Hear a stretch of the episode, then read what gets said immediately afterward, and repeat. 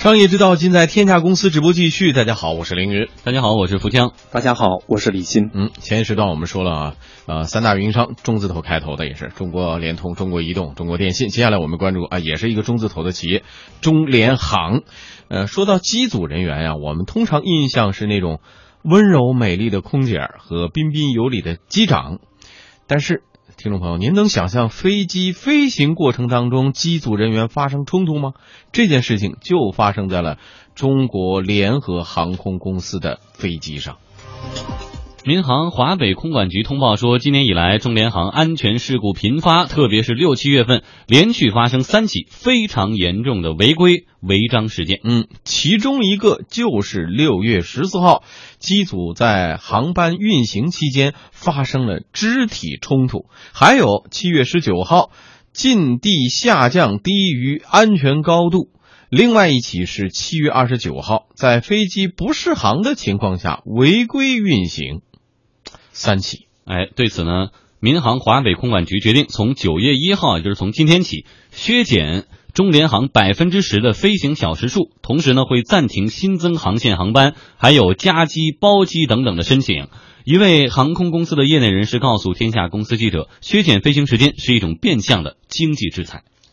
你想一下，一架飞机只有在空中的时候它才挣钱，你只要趴在地上都不挣钱，削减百分之十。对他来说，就相当于是他没有办法去挣钱，然后呢，他就必须要老老实实趴着。其实相当于是一种经济处罚，类似于罚款的一种经济处罚。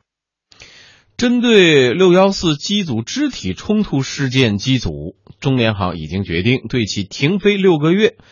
九呃七幺九事件机组暂停执照载明工作的六个月。那么，七二九事件机组暂停执照载明工作三个月，也就刚才我们说到，分别是六月十四号、六月呃七月十九号和七月二十九号这三起事件。嗯，那有网友就质疑说，为什么不开除涉事的机组人员呢？国内一家航空公司的管理人员说，现在机组人员非常紧俏，一般不会用开除来处理。一般来说，应该是不会的，因为相对来说，现在飞行员的资源，特别是机长的资源还是比较缺的。所以说，民航局呢，只能是对航空公司进行处罚，减少飞行时间。但是，减少飞行时间实际上就是减航班的频次了。就比如说，呃，每周的航班我要减掉它。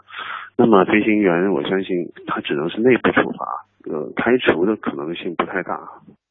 嗯，处罚结果出来之后，微博上我们发现有一名叫“航空物语”的网友留言说：“六月十四号，中联航一个机组在飞行中互殴，副驾驶被打得头破血流。”对此呢，中联航也做出了回应。通报中的六幺四机组两名飞行员因工作分歧、肢体接触产生误会，没有出现互殴等情况。中联航已经按规定作出处罚了。对此，国内一家航空公司的管理人员说，机组人员之间确实有可能发生肢体冲突，比如副驾驶跟机长经常会存在意见不一致的情况。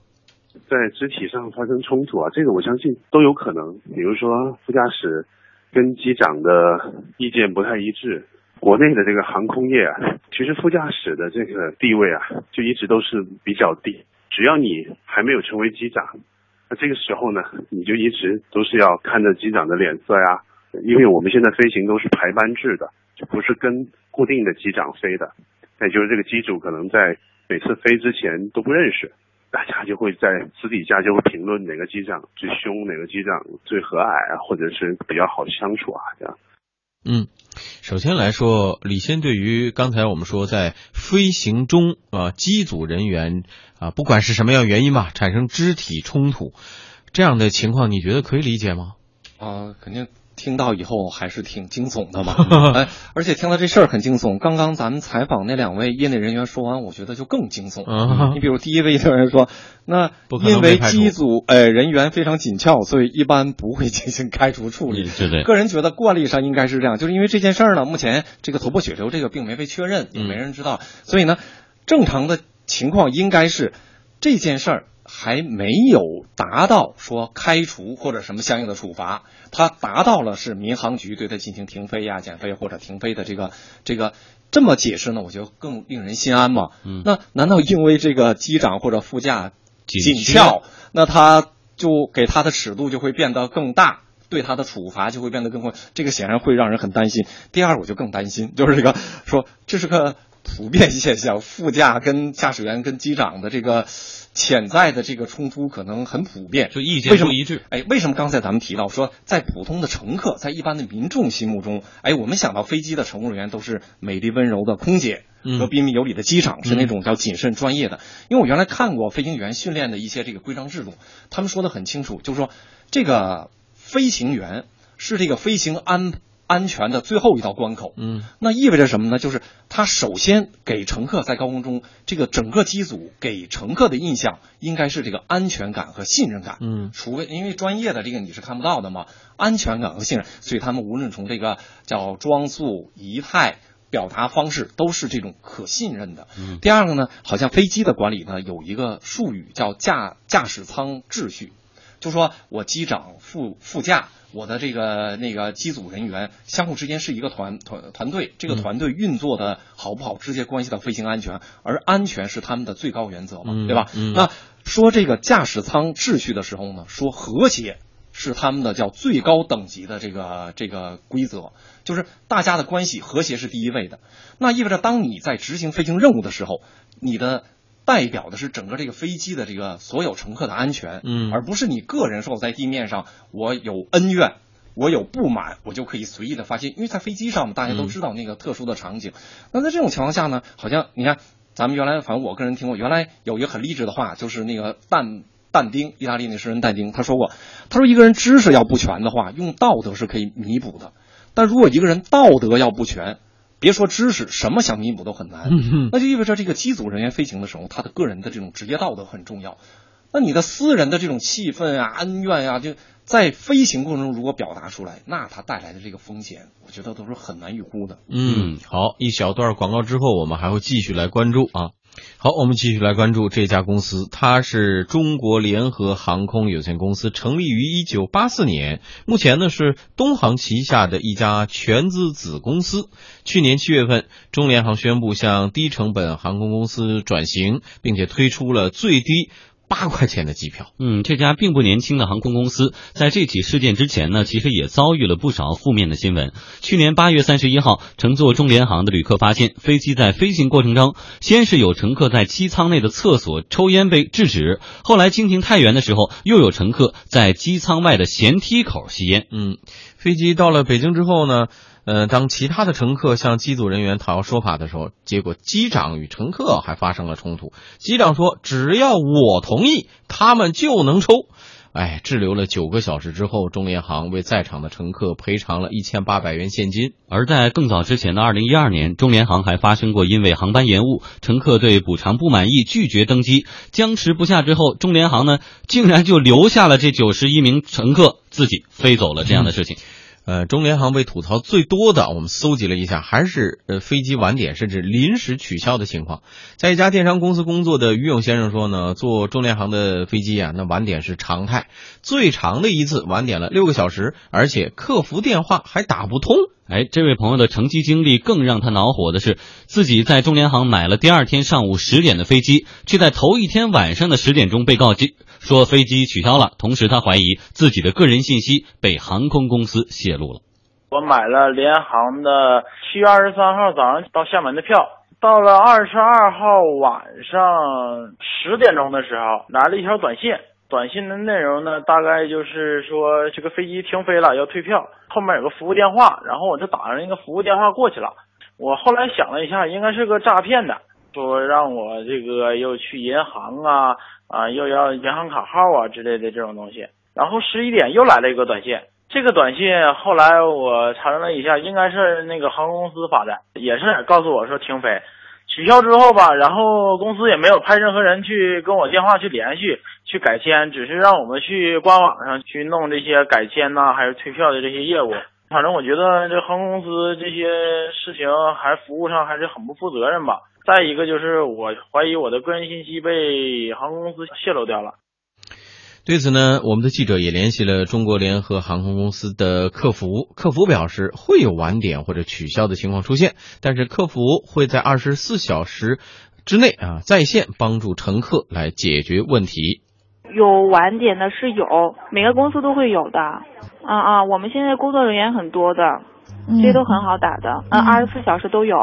啊，有的是会取消，我们这边就一般就会提前一周，或者是有的是不一定，只要系统上识别到的话，就会给您发信息的是提前一周啊，或有的是一个月，有的是几个小时。但是我们这边航班取消的话，可以给您做一个非自愿的改期或者全退。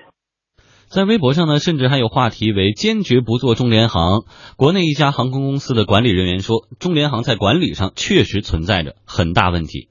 这个一定是有问题，而且